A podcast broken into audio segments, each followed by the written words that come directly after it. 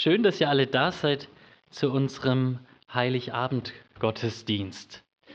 Ich weiß nicht, wie dir es geht, aber ich muss ehrlich gesagt sagen, für mich ist es unglaublich, wie schon wieder ein weiteres Jahr an mir vorbeiziehen konnte. Das neue Jahr steht ja schon quasi fast in den Startlöchern. Wir haben wieder Weihnachten.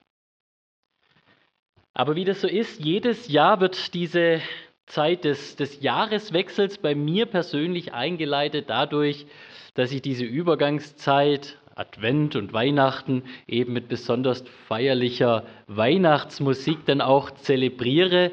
Und ich glaube, es gibt wahrscheinlich einige von euch, die in den letzten Wochen äh, ganz, ganz viel Weihnachtsmusik gehört haben.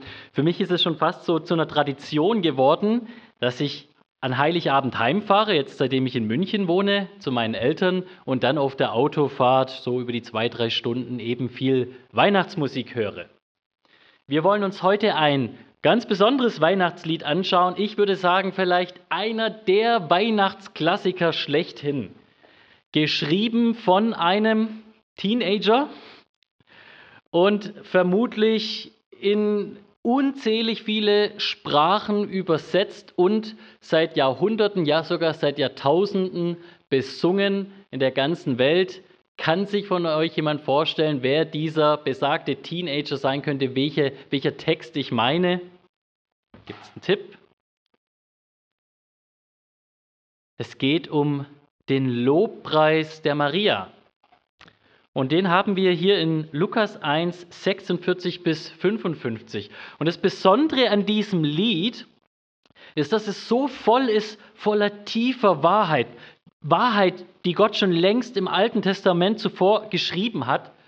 Und das Verrückte ist, wie kann ein junges Teenager-Mädchen wie Maria solche Worte von sich bringen. Man würde erwarten, wer einen solchen Weltklassiker schreibt, das muss so ein ganz besonderer Spitzenmusiker oder Dichter gewesen sein, aber es war ein einfaches Mädchen vom Land. Und man könnte auch meinen, bei so viel theologischem Inhalt, dass es eigentlich ein, ein großer Rabbiner sein sollte, der viele Jahre das Alte Testament studiert hat. Und in Wahrheit war es ein junges Mädchen. Gott gebraucht manchmal ganz untypische Charakter, um Dinge zu tun, die ihm wichtig sind. Wir haben in den letzten Wochen von so einem ganz besonders komischen Kauz gehört, Johannes, der in der Wüste aufgetreten ist, der mit Kamelgewändern bedeckt war, der Honig und Heuschrecken gemampft hat und dort als alter Zausebart stand und die Menschen dazu aufgerufen hat, wach zu werden und dem kommenden König den Weg zu bereiten. Heute ist es diese junge Frau Maria. Und dieses Lied, das sie uns geschrieben hat, das hat mehr oder minder, könnte man sagen, drei Verse oder drei Abschnitte, die ich nacheinander mit euch durchgehen möchte. Wer eine Bibel dabei hat, der darf mal den ersten Abschnitt mit aufschlagen. Und zwar wollen wir in Lukas 1 einmal die Verse 46 bis 50 lesen. Und bevor wir den Text lesen, bete ich noch. Vater, ich möchte jetzt dir von Herzen dafür danken, dass wir heute zusammenkommen dürfen, um in dein Wort einzutauchen. Und ich möchte dich bitten, dass klein und groß gemeinsam heute etwas lernen dürfen aus dem, was du uns mitteilst. Herr, ich danke dir dafür, dass du uns diese wundervolle Möglichkeit bietest, jedes Jahr aufs Neue uns ganz intensiv in diesen festlichen Tagen deine gute Nachricht vor Augen zu führen. Ich möchte dich bitten, dass es eine Botschaft ist, die uns an jeden Tag aufs Neue ermutigt, begleitet, herausfordert und uns einfach deutlich macht, dass es die größte und wundervollste Botschaft überhaupt ist. Amen. Ich lese aus dem Lukasevangelium Kapitel 1 ab Vers 46. Und Maria sprach, meine Seele erhebt den Herrn und mein Geist jubelt über Gott, meinen Retter denn er hat hingeblickt auf die Niedrigkeit seiner Magd. Denn siehe, von nun an werden mich glücklich preisen alle Geschlechter. Denn Großes hat der Mächtige an mir getan, und heilig ist sein Name, und seine Barmherzigkeit ist von Geschlecht zu Geschlecht über die, die ihn fürchten. Diese erste Strophe von Marias bekanntem Lied, das auf aller Welt gesungen wird, handelt erstaunlich viel von Maria.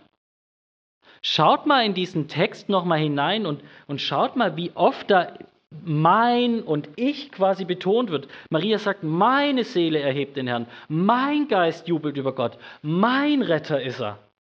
Mich preisen die Menschen glückselig. An mir hat er Mächtiges getan. Maria betont hier in den ersten Versen einfach erst einmal, dass das alles was mit ihr zu tun hat. Und für gewöhnlich, wenn wir so eine Bibelstelle finden, dann neigen wir dazu, in eines von zwei falschen Extremen irgendwie zu landen. Entweder lesen wir hier von einem Menschen und meinen, alles klar, das kann ich sofort auf mich beziehen. Und dann singe ich das, als, als ob das hier von mir handeln würde. Und ich missachte, dass Maria hier von historischen Dingen redet. Sie redet von etwas Großem, was Gott in ihr getan hat. Nämlich, dass Gott ihr ein Baby in den Bauch geschenkt hat, ohne einen Papa, der dafür verantwortlich war. Und das ist ein Wunder. Das ist etwas Großes, was der Allmächtige getan hat. Und das hat er bei Maria getan und nicht bei dir und bei mir. Also, wir neigen manchmal zu diesem Extrem, dass wir Sachen immer sofort auf uns beziehen. Und das ist falsch. Wir müssen erst einmal hier stehen lassen, was Maria von sich aus berichtet und erstmal versuchen zu verstehen, was sie uns mitteilen will.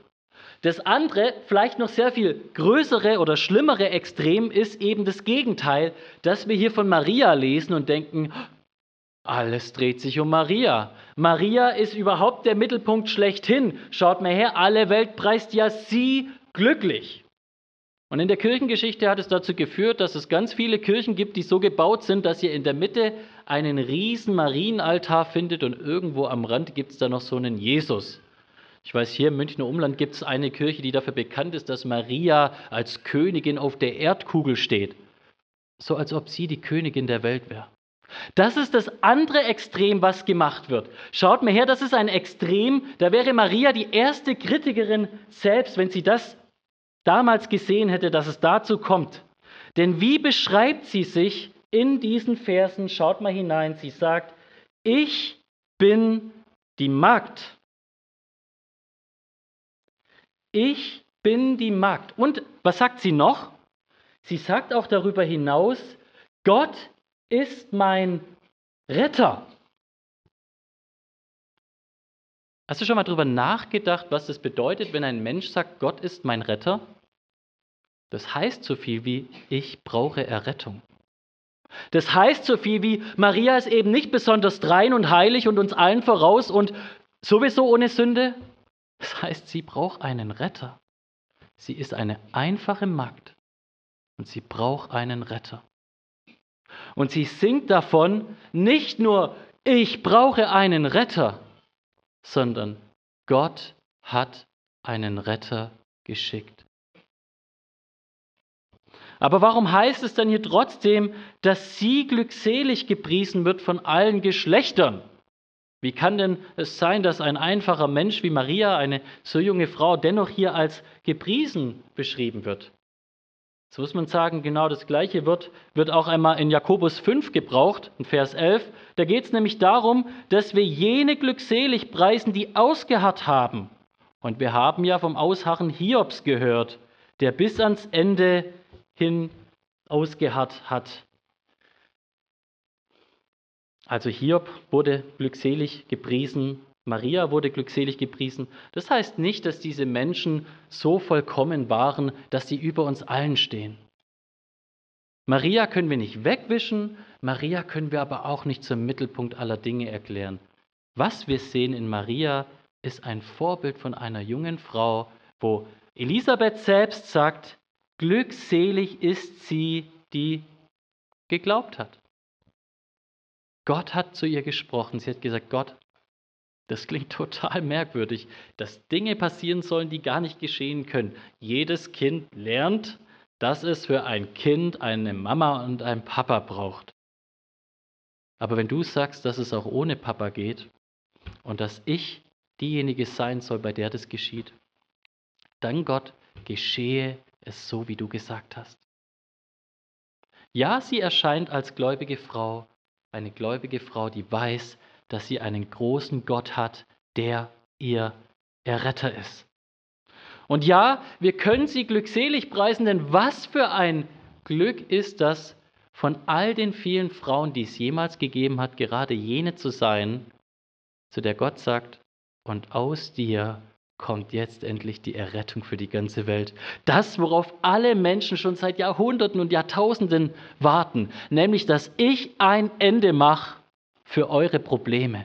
Dafür, dass ihr diese Welt kaputt macht, dass ich jemanden schicke, der diese Welt wieder heil macht, der deine Seele heil macht, der die Sünde, die dich kaputt macht, auf sich nimmt, damit du mit mir, deinem Gott, wieder in Frieden leben kannst. Das ist, was wir hier im ersten Abschnitt sehen. Und unterm Strich lernen wir eine besondere Sache daraus. Gott ist ein Gott, der große Dinge tut für ganz einfache Menschen.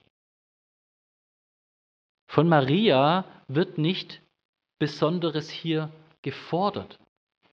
Sie ist nicht eine, die erst jahrelang in irgendwelchen Schulen sich hat ausbilden lassen und eine steile Karriere hingelegt hat. Sie ist eine einfache Frau aus einem einfachen Haus. Und wisst ihr was, das ist genug. Und wenn wir das verstehen, dann wiederum können wir auch verstehen, wow, dann heißt es ja auch, dass ich genug bin. Dann heißt es ja, dass du, der du heute hier sitzt, auch nicht mehr bieten musst. Also wenn Maria, die dieses Riesenprivileg hatte, was kein anderer Mensch hat, wenn die nichts bieten musste, dann kannst du dir sicher sein, dass es auch genügt, wenn du ein einfacher Knecht, eine einfache Magd bist. Und dass Gott etwas Großes auch dir und mir geben will. Maria durfte Jesus nicht für sich selber behalten, sondern sie musste ihn geben, ziehen lassen, weil er sich selbst dieser ganzen Welt hingeben wollte.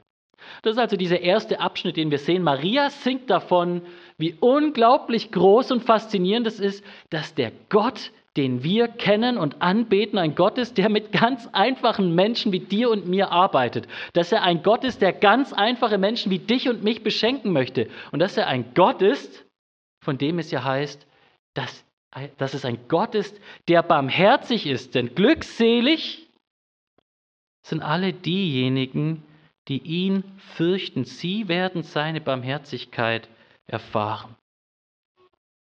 Das ist die Botschaft, die Maria uns hier mitbringt. Wir haben einen Gott voller Mitgefühl und Barmherzigkeit.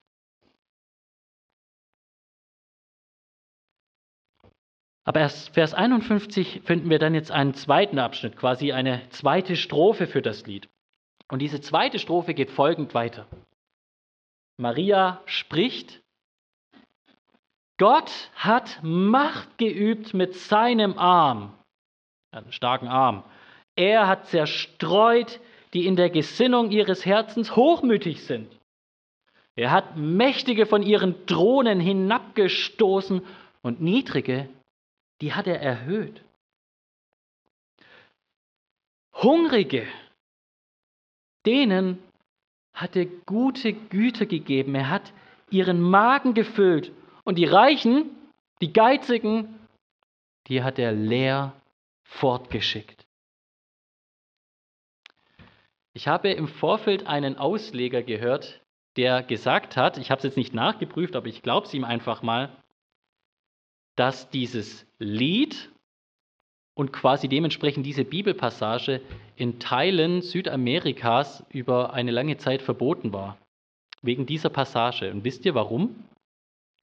Weil man aus dieser Passage geschlossen hat, dass die Bibel hier die große sozialistische Gleichmachung lehrt. Arm und reich werden zack hier auf eine Ebene mit Gewalt gebracht und es ist egal, wer du bist, wenn du reich bist, dir wird einfach alles genommen, egal wie sehr du es dir verdient hast. Und aus Angst vor dieser bösen sozialistischen Idee, dass die Bibel sowas meinen könnte, hat man dieses, dieses altbekannte Kirchenlied, diesen Gesang dieser Textstelle verboten. Wie gesagt, ich habe es nicht genau nachgeprüft, aber das ist ein sehr vertrauenswürdiger Mann und von daher glaube ich ihm das auch. Und es ist auch verrückt. Es ist verrückt, weil Maria hier völlig missverstanden wird. Maria geht es gar nicht einfach darum, reiche arm zu machen und Arme reich zu machen, die, die zu viel haben, ihnen einfach das wegzunehmen und es anderen zuzuschieben, damit die genauso viel haben. Schaut mal her, wie dieser ganze Abschnitt beginnt. Gott ist mächtig und er zerstreut mit seinem starken Arm diejenigen, die in ihrem Herzen hochmütig sind. Kann mir von euch Kindern jemand sagen, was das Wort Hochmut bedeutet? Schon mal gehört? Ein ganz schwieriges Wort, gell? Sowas, wo selbst die Erwachsenen manchmal gar nicht so genau wissen, was das meint. Hochmut ist jemand, ein Hochmütiger, der immer so nach oben schaut und meint, er ist der Allerbeste, um ihn kann nie was passieren und dann fällt über seine eigenen Spielsachen drüber. Das ist Hochmut. Mir kann nichts passieren, ich bin ja eh der Allerbeste. Ich kann nicht verlieren. Mir steht alles zu. Das ist Hochmut.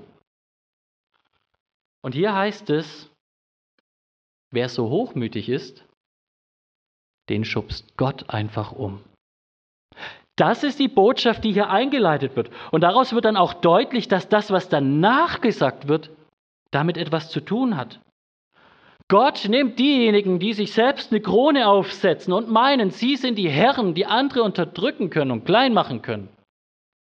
Und er reißt ihnen ihre Krone von sich und reißt sie von ihrem Thron runter und bringt sie auf die Ebene. Und jene, die sie gemobbt haben, die sie klein gemacht haben, die nimmt er an der Hand hilft ihnen aufzustehen und stellt sie so hoch und erhaben hin, dass all die Hochmütigen zuvor, die zuvor heruntergeschaut haben, nun hochschauen müssen. Und alle diejenigen, die ganz viel für sich gesammelt haben, wie Dagobert Duck, und sich einen Turm gebaut haben, wo sie alles reingeleert haben und nichts abgegeben haben mit denen, die was brauchen, die nicht barmherzig sind, sagt die Bibel. Ja, allen denen hat er das genommen, was sie ja ohne seine Kraft gar nie hätten verwirklichen können. Wenn einer so schlau, so flink, so stark ist, dass er so viel Geld verdienen kann, wenn einer in die richtige Familie hineingeboren wird, dass er vielleicht schon ganz viel erben darf, dann ist das alles ein Geschenk Gottes. Und hier heißt es, wenn solche Menschen auf sich selbst schauen und den Nächsten nicht mehr sehen, ja, dann nimmt er es von ihnen und gibt gerade jenen etwas, die kämpfen und trotzdem hungern, die versuchen und arbeiten und trotzdem leer ausgehen oder die vielleicht schwach und krank sind und sich nicht mehr um sich selber kümmern können.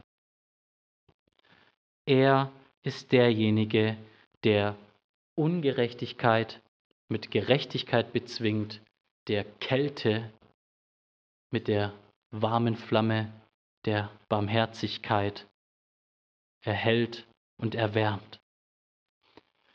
Hier wird also keineswegs gesagt, dass die Bibel ein sozialistisches Buch wäre.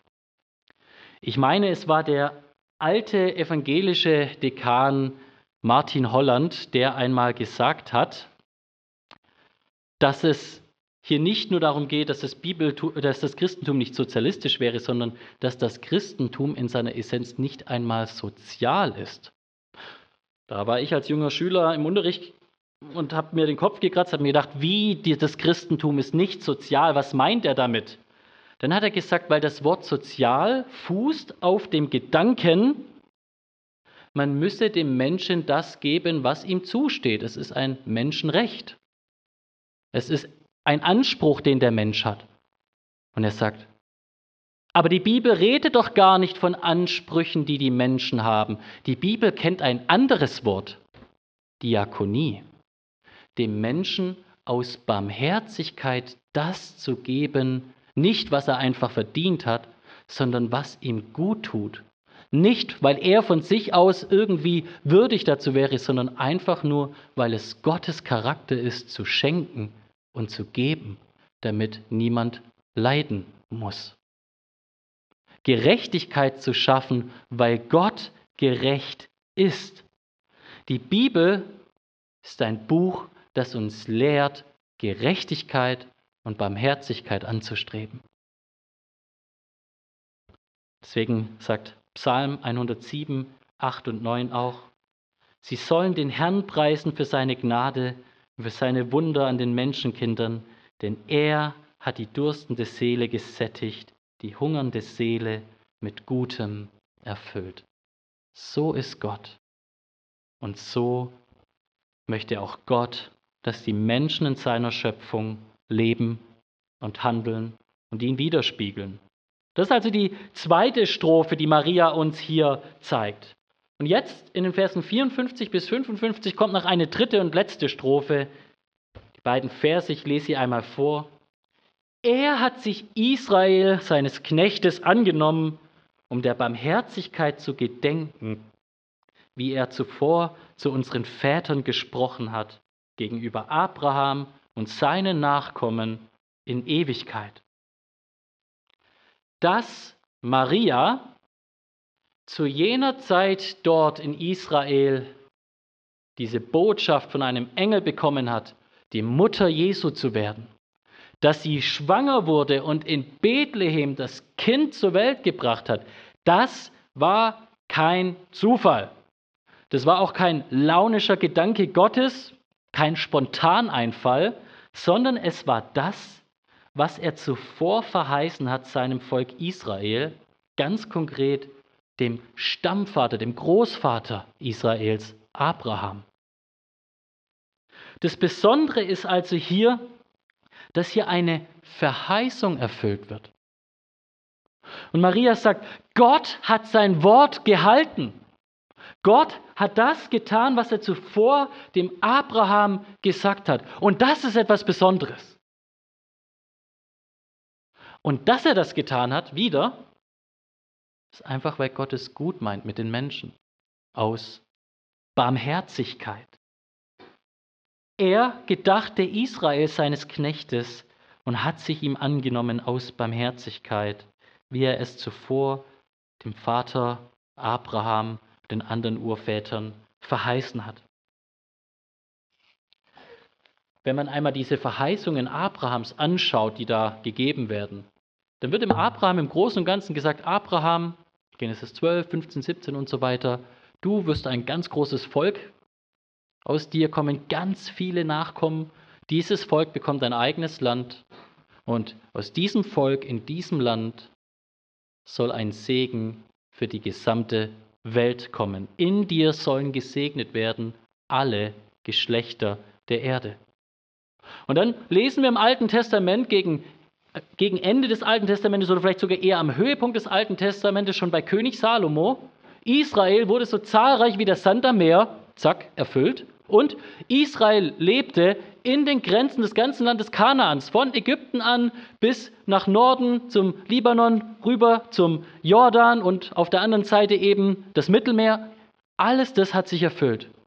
Nur eine Sache ist ausgeblieben, nämlich dass der Heiland kommen soll, der die ganze Welt segnet. Und dann sagt Maria, es ist passiert und das ist mir eine dritte Strophe wert. Und hierbei ist es wichtig, dass wir verstehen, dass was Maria so besonders gemacht hat, das war ihr Privileg, die Mutter Jesus sein zu dürfen. Was das Volk Israel so besonders gemacht hat, das war das Privileg, das Volk des Messias sein zu dürfen. Aber darüber hinaus gibt es gar nichts, was sie von uns unterscheidet. Denn dieser Messias, der als Jude geboren wurde, der kam für alle Nationen. Und dieser Messias, der der Maria geboren wurde, der sagt selbst einmal später, wer sind denn meine Brüder? Wer ist denn meine Mutter? Denn wer den Willen meines Vaters tut, der im Himmel ist, der ist mein Bruder und meine Schwester und meine Mutter. Und das heißt, jeder, der zu ihm kommt, der darf ihn aus nächster Nähe als sein Familienmitglied erleben. So nah kommt Jesus allen. Das ist das wundervolle Weihnachtslied, das Maria uns damals geschrieben hat das die Christenheit über Jahrtausende in den verschiedensten Sprachen auf allen Kontinenten gesungen hat und noch heute singt. Und es ist die Botschaft, die Gott dir heute mitgeben möchte in dein Herz Nicht einfach nur jetzt, wenn du hier hinausgehst, dass du es wieder vergessen kannst, sondern etwas, was du mit nach Hause nehmen kannst. Nämlich, dass du dich daran erinnerst, dass Gott ein Gott ist, der den einfachen Menschen gerne nahe kommt. Dass Gott ein Gott ist, der dir eine Freude machen will und dass du nichts zu bieten hast. Dass er ein Gott ist, der dafür sorgt, dass Gerechtigkeit geschehen wird. Und wenn du das jetzt vielleicht noch nicht siehst, dann darfst du dir das immer wieder bewusst, werden, äh, be bewusst machen. Eines Tages werden alle, die hochmütig sehen, die von jetzt von noch von oben nach unten schauen, die werden einmal ganz unten sein und hochschauen zum allmächtigen und gerechten Gott. Die werden noch ihre Abreibung bekommen. Und gleichzeitig darfst du auch das bewusst machen. Und alle diejenigen, die sagen, ich leide unter so viel Ungerechtigkeit, ich leide unter so viel Schmerzen, ich leide unter vielen Dingen, die ich nicht verstehen kann. Viele Dinge, die ich vielleicht gar nicht fähig bin zu ändern. Er ist der Gott, der versprochen hat, den Hungrigen zu füttern, den Armen reich zu machen, das gebrochene Herz zu heilen. Und ich weiß, dass wir viele hier haben in dieser Weihnachtszeit, die alles andere als ein Freudenfest erleben. Ich weiß, dass viele es erleben daheim, wie Streiterei und Zwist ist. Man sich denkt, das nennt sich auf dem Papier Familie, aber im Alltag fühlt sich eigentlich nach Krieg an. Es gibt andere, die würden sich wünschen, wieder mit ihrer Familie zusammen zu sein, müssen aber vielleicht ihren Geliebten auf dem Friedhof besuchen. Und wieder andere, die vielleicht gar keinen Kontakt zu ihrer Familie, zu ihren Liebsten haben oder vielleicht nicht fähig sind, sich auf den Weg zu machen. Es ist eine Zeit, wo viele einsam sind. Es ist eine Zeit, wo viele Not leiden. Ich weiß von vielen von euch, die psychische und körperliche Leiden haben. Lass dir diese Botschaft bewusst sein, auch wenn du dich für einen armen kleinen Menschen hältst. Gott ist der Gott, der dir nahe kommt. Und ich bitte dich, nutz diese Zeit aufs Neue, um dich auf ihn einzulassen und zu sagen, Gott, ich leide, ich sehe dich nicht mehr nach allem anderen zumute, als dieses Lied zu singen. Lehre mich dieses Lied zu singen, aus Freude, aus ganzem Herzen. Und ich bin mir sicher, wenn wir wirklich zu ihm rufen, dann wird er uns auch hören. Und dann letztlich auch, liebe Gemeinde, was für eine wundervolle Zeit, um in die Tat das umzusetzen, was hier geschrieben steht. Schau dich um, Seh die Menschen an, die um dich sind. Da gibt es einige, die brauchen Gebet. Da gibt es einige, die brauchen einfach mal jemand, der mit ihnen Zeit verbringt. Da gibt es einige, die wissen vielleicht nur nicht, was sie heute oder morgen oder übermorgen tun, während du schon das perfekte Programm mit fünf Gänge-Menü dreimal am Tag geplant hast. Ladet einander ein, geht aufeinander zu, seid barmherzig miteinander, wie sich auch Gott uns erbarmt hat. Frohe Weihnachten. Amen.